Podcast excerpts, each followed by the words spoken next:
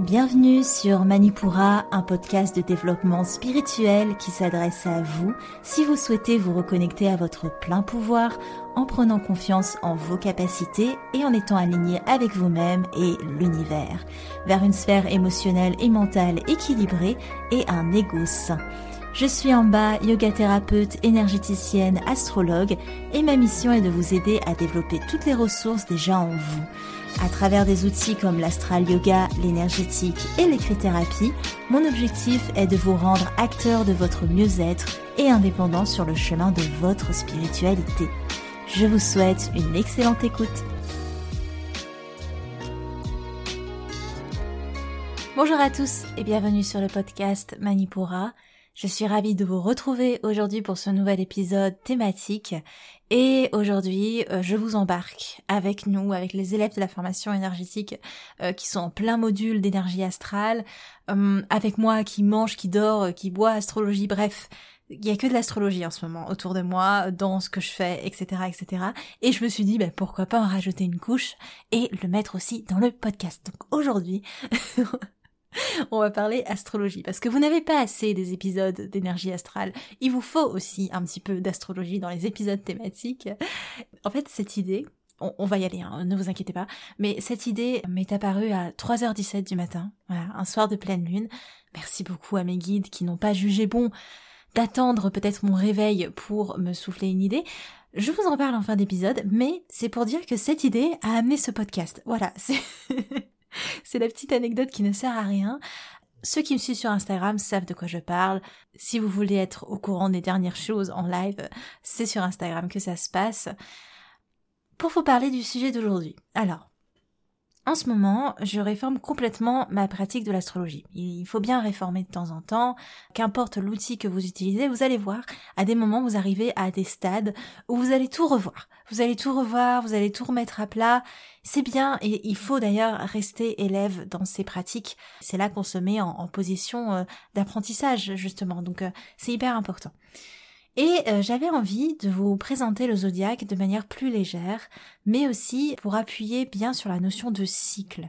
Parce que quand on débute l'astrologie, on a souvent tendance à assimiler les différents signes à une suite de mots-clés, et en soi, il n'y a rien de mal à ça. C'est un premier pas pour euh, permettre de découvrir les signes à travers leurs principales caractéristiques pour mieux apprivoiser leur essence. Mais la réelle compréhension du zodiaque se fait quand on prend le zodiaque pour ce qu'il est, c'est-à-dire une roue. Donc on va parler de la notion de cycle, on va parler de manière peut-être plus légère du zodiaque, je vous embarque avec moi, mais avant toute chose, je vous lis un avis qui m'a été laissé sur Apple Podcast par Marianne. Je commence à vous connaître maintenant. je sais que ce pseudo-là, c'est Marianne. Qui dit Contenu de qualité parfaitement vulgarisé, j'ai découvert les podcasts d'Amba depuis bientôt un an. Son contenu qu'elle partage avec bienveillance et pédagogie fait toute la différence. Par la suite, j'ai pu la suivre sur Insta et elle étaye certaines notions de manière différente mais tout aussi agréable. Par ailleurs, en plus d'être une créatrice assidue, elle propose des services en lien avec ses sujets, en bref, un panel de choses pour guider au mieux ses auditeurs et clients. bref, en bas, mille merci pour tout cela. J'attends avec impatience le prochain podcast. Merci, Marianne. Je vais vous engager dans ma com, hein, c'est pas possible. Hein. Merci beaucoup, ça me touche beaucoup. Comme Marianne, si vous voulez me laisser un avis, n'hésitez pas. Vous savez la démarche. Vous pouvez me laisser une petite note sur votre plateforme d'écoute, ça me ferait énormément plaisir. Merci beaucoup. Alors sans plus tarder, on est parti. Première chose, comment vraiment appréhender le zodiaque En fait, le zodiaque, si on fait un petit peu de de comment dire ça d'étymologie, euh, ça vient du grec zodiakos qui se traduit par cercle de petits animaux. C'est mignon. C'est une bande céleste, le zodiaque, euh, large de 17 degrés, qui entoure l'écliptique. Et dans cette bande céleste, les planètes se déplacent autour du Soleil tout simplement. Ce qu'il faut comprendre, c'est que le Soleil, du point de vue géocentrique, il parcourt les douze constellations du zodiaque dans l'année. Et euh, ces douze constellations sont tous interreliées par des nuances, c'est-à-dire que on, peut pas voir les douze signes comme des entités séparées parce que le soleil transite en fait au fur et à mesure d'une énergie à une autre. Donc c'est quelque chose qui se nuance au fur et à mesure. Il y a une véritable transition. Ces douze étapes qui se suivent de manière fluide et qui créent ensemble un cycle. La roue du zodiaque, c'est un cycle qu'on peut d'ailleurs transposer à n'importe quel cycle, c'est ce qu'on va voir aujourd'hui. Et comme la vie est un cycle, autant vous dire que ces transpositions sont infinies, il y a vraiment de quoi faire. On a vu dans l'épisode 18 euh, du podcast, pour une fois que je me souviens des numéros d'épisodes, le zodiaque en tant que 12 étapes de l'âme. Donc je vous invite à écouter cet épisode si vous voulez avoir un petit aperçu de, du zodiaque dans l'astrologie évolutive, c'est comme ça que ça s'appelle. C'est le cycle de l'âme raconté à travers les 12 étapes des 12 signes du zodiaque. Aujourd'hui, j'avais envie de vous faire un deuxième volet de cet épisode, avec d'autres exemples, peut-être un peu hors cadre, mais ça vous permet d'apprivoiser les énergies d'une autre manière pour voir comment elles s'articulent entre elles. J'espère que vous êtes prêts pour, euh, pour ce côté un peu non conventionnel, mais qui peut être sympa. Le premier cycle que je vous propose, on reste quand même sur des choses basiques, c'est le cycle de la vie. Dans le cycle de la vie, le bélier représente la naissance. C'est euh, le premier cri du nouveau-né, c'est la naissance comme expérience douloureuse parce que il faut, euh, enfin l'air entre dans les poumons, c'est pas la chose la plus agréable au monde.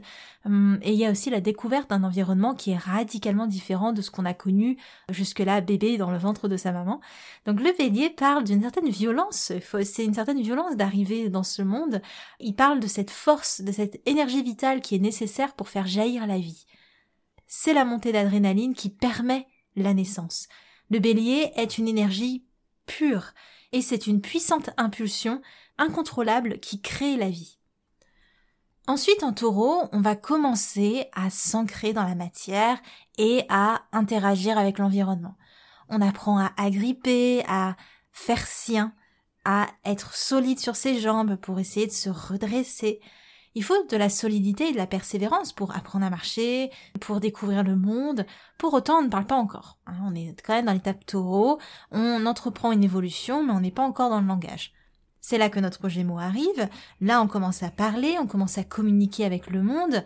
L'énergie Gémeaux, elle va permettre une curiosité, euh, une ouverture aux autres. C'est parce qu'on veut communiquer avec notre euh, environnement qu'on le fait. Il faut vraiment cette curiosité qui s'éveille à ce moment-là. L'énergie Gémeaux, elle crée l'ouverture et la volonté d'aller vers l'autre, de le rencontrer pour se comprendre dans son prisme.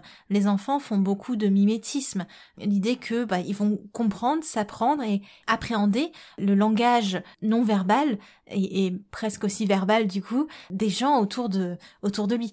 C'est ça l'énergie Gémeaux, c'est euh, les mots qu'on renvoie, les mots qu'on capte et comment on arrive à se dépatouiller avec tout ça. En cancer, on commence à faire valoir nos besoins de manière concrète. On a besoin de cet espace de sécurité affective pour pouvoir évoluer dans un cocon bienveillant, dans un cocon nourrissant émotionnellement. C'est aussi le temps des premières peurs qui apparaissent et qui grandissent, euh, la peur de l'abandon surtout. L'enfant craint d'être séparé de, la mère, parce que voilà, c'est une étape où on est quand même toujours protégé du monde extérieur, nos besoins sont comblés, on évolue sous la protection de la matrice. N'importe quelle matrice, mais voilà, c'est pour, euh, dans le cycle de la vie, la mère. En lion, c'est la construction de l'ego qui débute. L'enfant commence à s'affirmer, à asseoir sa volonté, c'est la construction de la personnalité, l'enfant se construit non plus comme une entité avec la matrice, liée à la matrice, mais comme une entité à part entière. Et il va porter sa voix au monde et chercher aussi à se faire remarquer parce que L'attention qu'il reçoit lui permet de confirmer son existence en tant qu'individu et de confirmer sa valeur, qu'il a une raison d'être ici d'une certaine manière. En vierge, c'est l'âge de raison. L'individu est éveillé sur le monde, il le comprend, il l'analyse, il le met en perspective, il appréhende le monde avec ses, détails, il développe aussi son sens critique, il va chercher à se rendre utile, à participer à, à, ce qui se passe autour, et il veut montrer qu'il est capable et que son existence a aussi une raison d'être, mais parce qu'il est capable de, de faire en fait, de mettre en action. En balance, l'individu entre réellement en relation à l'autre. Il cherche à s'unir, il cherche à plaire. Bien qu'on ait déjà eu cette notion d'être admiré par autrui euh, quand on est dans une étape lion, en balance, c'est plus, on va chercher à s'harmoniser à l'autre. On prend l'autre en compte pour s'aligner avec lui. Au lieu de partir de notre prisme pour s'adapter, on part du prisme de l'autre pour s'adapter. On devient plus complaisant, mais c'est une étape qui est nécessaire pour se mettre à la place de l'autre, tout simplement. On apprend aussi le sens de la justice en balance, donc il peut y avoir effectivement peut-être les blessures d'injustice qui apparaissent, et le fait que aussi notre existence ne porte pas atteinte à autrui. Donc c'est le vivre ensemble. En scorpion, on remet tout en question. Tout ce sur quoi on s'est construit, on le remet en question et ça peut amener des émotions pulsionnelles, des émotions sexuelles euh, qui vont voilà faire surface et qui viennent bousculer notre équilibre, celui qu'on a construit jusque-là. C'est une petite mort qui permet d'intégrer ce que nous sommes dans notre entièreté. Nous allons plus loin que la surface balance, nous entrons en contact avec notre psyché profonde. Il y a aussi des nouveaux questionnements qui se présentent forcément et euh, qui viennent bouleverser un peu bah, nos pensées, nos émotions.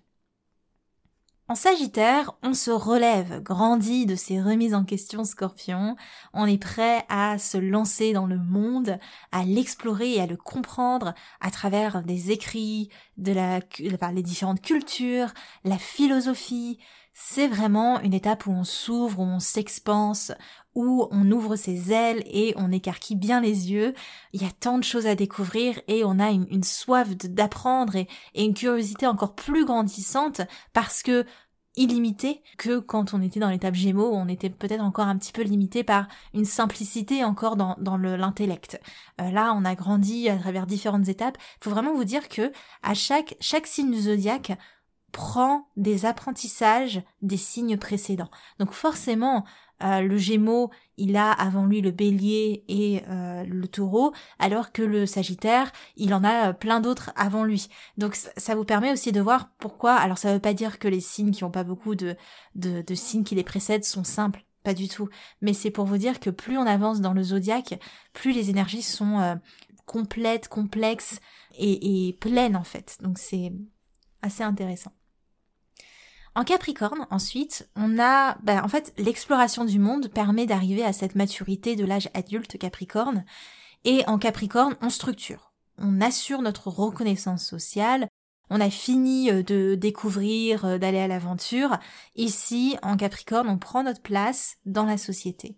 On ramène aussi de la rigueur après l'expansion sans limite qu'on a vécue euh, dans l'idée du jeune adulte sagittaire, on va faire la, rencontre de l'ambition. On va se donner les moyens de les réaliser. rigueur capricorne. En verso, on se trouve à présent dans un groupe, dans une collectivité. On s'ouvre à ça. On est assez élevé en nous-mêmes pour guider les autres, pour aider les autres à en faire de même. C'est l'étape de la sagesse. Et on a régulé l'ego à cette étape-là. On a fini euh, de réguler l'ego qui est né en, en lion. On atteint la conscience supérieure. Et pour finir, en poisson, c'est la dissolution euh, dans le tout. On fusionne avec les autres, on fusionne avec l'univers, on se détache de la conscience, on entre en communion avec l'âme. C'est le lâcher prise, c'est la connexion à son paroxysme. On vit, on répand l'amour inconditionnel, c'est merveilleux, c'est la fin de la roue. Et on peut peut-être aussi parler, euh, je dirais pas qu'on parlerait de mort en, poisson, parce que c'est vraiment des énergies plutoniennes, euh, scorpion. Euh, en poisson, on parle plutôt de dissolution. Et c'est là qu'aussi, quand on reprend la version, là c'est le cycle de la vie, mais si je reprends le cycle de l'âme, que vous aviez dans l'épisode 18, le poisson c'est cette étape où l'âme choisit si elle recommence un cycle en bélier ou si elle a fini en fait ses cycles de réincarnation. Alors, j'ai commencé par un truc sympa. Après, je me suis dit que le zodiaque pouvait... Alors, il peut se retranscrire à n'importe quel cycle, je vous l'ai dit. Avec un petit peu de, gymnastique d'esprit, on peut vraiment... Euh, on peut bien comprendre ces énergies à travers n'importe quel cycle. Et je me suis dit que j'allais vous décrire le cycle du deuil. Donc, les étapes qu'on va traverser euh, après un deuil à travers les douze étapes du zodiaque. Le deuil, quel qu'il soit d'ailleurs, on passe par plusieurs épreuves pour pouvoir non pas faire disparaître la peine, mais l'accepter comme elle est, une expérience de vie. On peut assimiler la violence du choc, euh, de la nouvelle, du deuil, la décharge d'adrénaline euh, qui arrive quand on, apprend des, choses euh, terribles, aux énergies béliers, c'est des énergies guerrières, hein, donc il y a cette décharge d'adrénaline, il y a ce choc, il y a cette violence, il y a cette impulsion. Vous savez quand les gens peut-être apprennent le, deuil d'une personne qu'ils ont aimée, il peut y avoir ce cri animal presque. Mais c'est ça, les énergies béliers, c'est quelque chose de très de très pulsionnel qu'on ne contrôle pas. En taureau, on va essayer tant bien que mal de se stabiliser après la nouvelle, après le choc. Il y a une certaine passivité qui s'installe. Je ne sais pas si vous avez déjà vécu ça, si vous avez eu un trauma ou, des, nouvelles qui sont très très euh, très très intenses. Bah, le cerveau se mute en fait et il y a une sorte de passivité qui, qui se met en place. Donc la nouvelle, elle est, entrée dans le concret et elle nous sonne complètement. C'est vraiment ça. En Gémeaux, on exprime nos pensées on exprime ce qui vient, même si ça fait pas vraiment sens. On parle, mais le mental est dissipé. L'air du Gémeaux est, dissipé dans, tous les cas. En cancer, c'est l'émotion qui va reprendre le dessus. Vous savez, vous avez des gens aussi, voilà, quand, il y a un deuil, ils arrivent vraiment beaucoup à parler, mais pour autant, l'émotion est complètement coupée. C'est-à-dire qu'on se demande d'ailleurs comment c'est possible, mais c'est en fait, c'est dans la violence du choc, il n'y a pas cette euh, l'émotion est encore euh, hyper réfrénée, elle est euh, ensevelie. Par contre, la parole est, vive, la parole est rapide. On a du mal à, suivre en fait parce que voilà, le mental comble le vide d'une certaine manière. Donc c'est assez intéressant. En cancer, c'est l'émotion qui va reprendre le dessus, les souvenirs, la nostalgie, c'est vraiment lié aux énergies cancer, la recherche de réconfort aussi, on est dans un cocon émotionnel en cancer, on va chercher à se protéger et euh, on va peut-être aussi se renfermer sur soi. C'est aussi ce qui peut se passer dans des, basses vibrations cancer. En lion, on revient à des énergies feu, donc il peut naître une certaine colère, une agressivité. On a besoin d'affirmer ce qui se passe dans notre cœur, c'est le feu du cœur, le lion et aussi que le monde entier reconnaisse ce qui, ce qui se passe en nous, ce qui bouillonne, ce qui, ce qui est dans notre cœur. C'est, ça va être très important. Du coup, c'est une, euh, une extériorisation de l'émotion. En vierge, on va chercher à se raisonner. On regroupe tous les détails, on regroupe tous les éléments qui peut-être euh, pourraient nous aider euh, à, à, cette raison, en fait, à faire revenir cette raison. On essaye de faire le tri, on range aussi bien peut-être un lieu que notre esprit et on va tenter de se vider la tête à travers le quotidien, à travers le travail. C'est surtout ça. C'est pas du tout des énergies passives. On va maintenir le mental occupé. En balance, on a besoin de justice. Si l'équilibre a été perdu, il faut le rétablir. On a besoin de retrouver une harmonie et c'est bien parce qu'il faut, il faut cette étape de d'avoir envie de retrouver un équilibre. C'est vraiment la première étape vers cette, euh, cet équilibre retrouvé justement. Donc euh, c'est nécessaire, c'est une étape nécessaire parce qu'on sent que peut-être en énergie vierge, on s'est euh, tué au travail, euh, dans le quotidien, etc. Mais on sent au final qu'on est en train peut-être de fuir quelque chose en se rendant utile. En balance, on va rechercher à s'harmoniser et peut-être aussi à se relier aux autres. On est plus ouvert à ce que la communication soit rétablie de manière plus fluide. Mais pour ça, on ressent déjà qu'il va falloir passer par la petite mort du scorpion. En scorpion, on va laisser mourir tout ce qui pouvait encore nous retenir d'avancer. On fait réellement le deuil de ce qui a été et on accepte les émotions les plus sombres que l'on a tenté de réfréner jusqu'alors. Ça peut être une étape difficile parce que toutes les choses qu'on a peut-être passées sous silence vont remonter. On se déconstruit en, scorpion, on déconstruit tout ce qui était et on se déleste du poids qui nous empêchait de remonter. Parce que les énergies balance dans leur euh, besoin d'harmonisation, elles ont tendance à nous laisser en surface et on voit bien que même si on essaye de maintenir l'harmonie de surface, dans le fond, il y a quelque chose qui n'a pas été résolu et c'est là que les énergies scorpions sont nécessaires. Il faut absolument aller chercher dans, ces profondeurs pour se délester d'un poids et remonter tout simplement. Du coup, l'ascension, euh, la, la remontée vient en Sagittaire. On s'ouvre à nouveau au monde. On collecte les joies. On se prive de rien. On est dans une quête de sens. On cherche à comprendre, mais aussi à croire de nouveau. On s'expanse, on profite des bonnes choses. Euh, côté vraiment épicurien qui revient cette idée de ben si je veux avoir goût de la vie, il faut que je la, goûte tout simplement. Hein, L'appétit vient en mangeant. C'est vraiment une étape nécessaire pour raviver les émotions lumineuses qui ont été mises à mal par la petite mort de l'étape précédente. C'est euh, nécessaire pour retrouver cet équilibre après avoir euh, trifouillé la part sombre, on essaye de, collecter vraiment tout ce qu'on peut de la part lumineuse en, Sagittaire. Et après cette remontée, et cette foi retrouvée, parce que le Sagittaire aide aussi à ça, à garder la foi, à garder l'espoir, à croire en quelque chose de beau et d'abondant. En Capricorne, on va appeler à la structure. Il est temps de refonder des bases solides, de s'ouvrir à des projets, on va retravailler sa volonté. En Sagittaire, il y avait besoin de ce côté euh, un peu euh, virevoltant, si je peux dire, même si les énergies Sagittaires sont pas dispersées, mais il y avait besoin de de ce de cette ouverture en Sagittaire. Mais là, on, voit bien qu'effectivement, pour continuer, il faut plus travailler sa volonté en Capricorne, collecter du courage, collecter de la rigueur, en somme, se reprendre en main. C'est ça, c'est les énergies Capricorne, on se reprend en main, c'est l'éducateur. On essaye de pas écarter euh, l'émotionnel pour autant. Ça, c'est un peu quand le problème de cette étape. Et le Capricorne a tendance à ça, de construire sa force en laissant l'émotionnel de côté. Donc à cette étape, même si on doit construire une rigueur et une volonté, il faut faire attention à ne pas étouffer l'émotionnel. Une fois cette étape Capricorne franchie, on atteint la sagesse verso. On voit enfin les choses de manière plus claire, on se sent inspiré et même, on peut peut-être même percevoir des messages d'ailleurs, on est beaucoup plus réceptif. Et c'est là qu'on perçoit la nécessité de ramener la concrétisation de la Terre en Capricorne pour, à présent, avoir l'esprit qui s'apaise en verso. On a refondé des bases solides. En verso, on peut laisser euh, l'esprit s'élever. Et pour finir, l'étape du poisson. On comprend la notion de cycle en poisson. On est en paix avec la notion de mort, de vie, de fin, de commencement.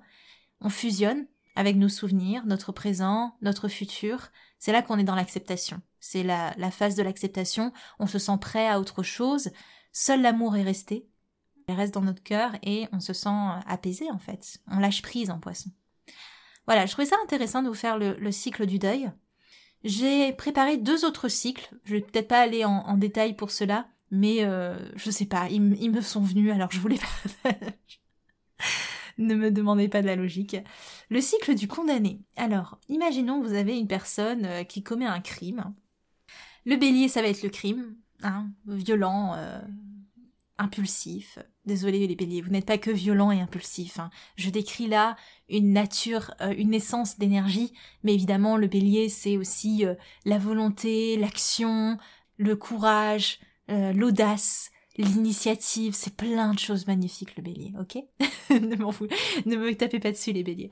Donc le bélier ce serait le crime, le taureau ce serait le périmètre de sécurité, on va s'enraciner après les émotions fortes, on va poser les choses, on va mettre à plat. Le Gémeaux, on va recueillir les premiers témoignages. Le Gémeaux a cette énergie de, de journaliste un peu, l'archétype du journaliste. En Cancer, on va voir ce qui a motivé le crime. Quelle a été la gestation, les émotions qui en sont à l'origine. Les souvenirs peut-être. En Lyon, c'est la reconstitution. À Lyon, Lyon, c'est la pièce de théâtre, donc euh, forcément, c'est le moment de la reconstitution. Le show-off, ou le show-on plutôt. la Vierge, ça va être la collecte des indices, l'observation des détails, la minutie. On va regarder euh, tout ce qui peut euh, passer sous notre œil avisé. En balance, c'est le verdict, la justice. Elle prend du temps à se décider, mais une fois qu'elle est décidée, la sentence est irrévocable. En scorpion, c'est l'application de la sentence, forcément. En sagittaire, c'est la constitution de la loi, parce que le sagittaire est un signe de croyance et de loi, de morale. En sagittaire, on place les lois, on les crée. En capricorne, on exécute les lois, c'est l'exécutif, c'est l'ordre, c'est l'autorité, c'est le commandement, l'éducateur, bref.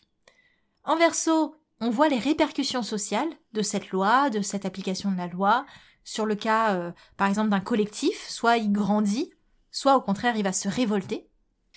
Et en poisson, c'est le vivre ensemble.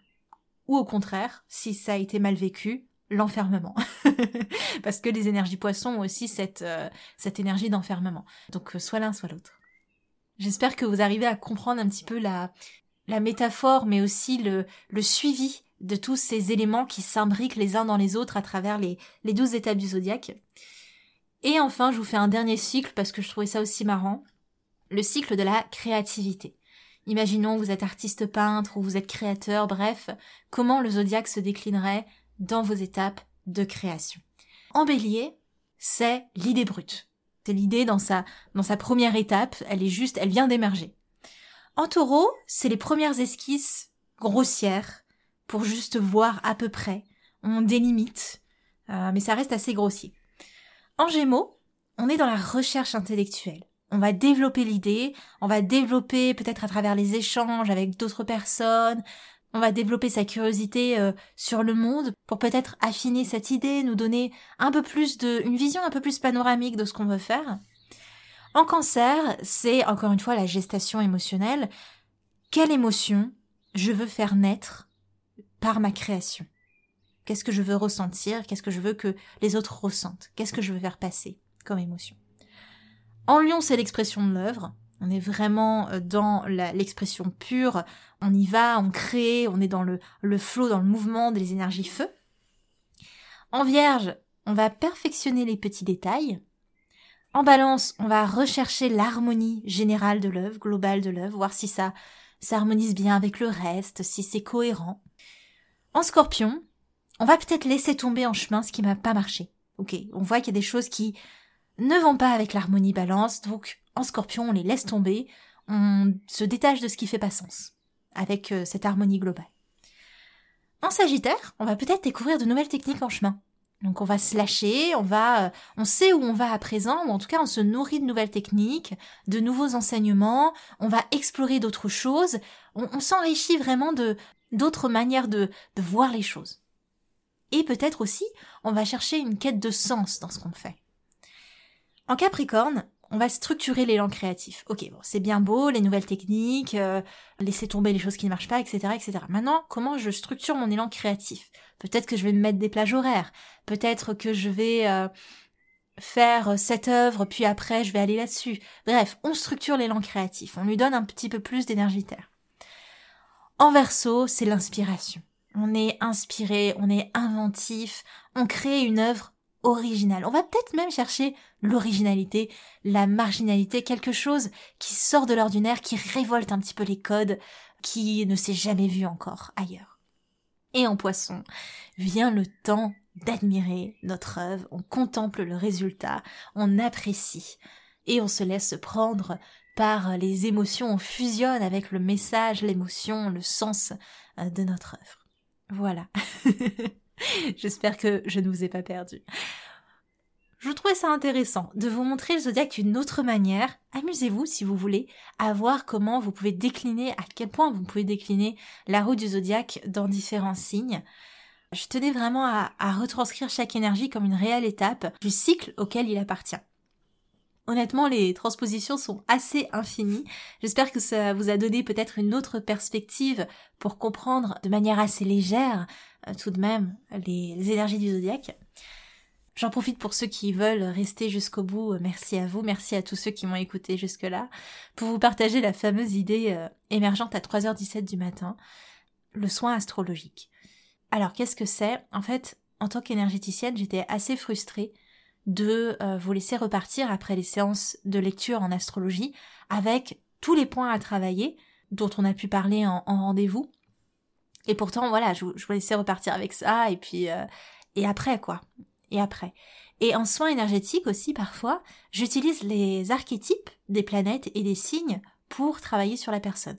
Donc certaines personnes, certains énergéticiens vont utiliser des archétypes nordiques, indiens, égyptiens, des pierres, des arômes, bref. Pour ma part, j'utilise parfois des archétypes astro, donc des planètes et des signes. Le soin astrologique, ce serait du coup un pack de, deux prestations qui comprend la lecture d'une carte du ciel, de l'année ou le ciel natal, en tout cas celui que vous souhaitez travailler, et un soin énergétique ciblé sur les points précis qu'on aura vus, en utilisant uniquement les énergies astrales, donc des signes et des planètes.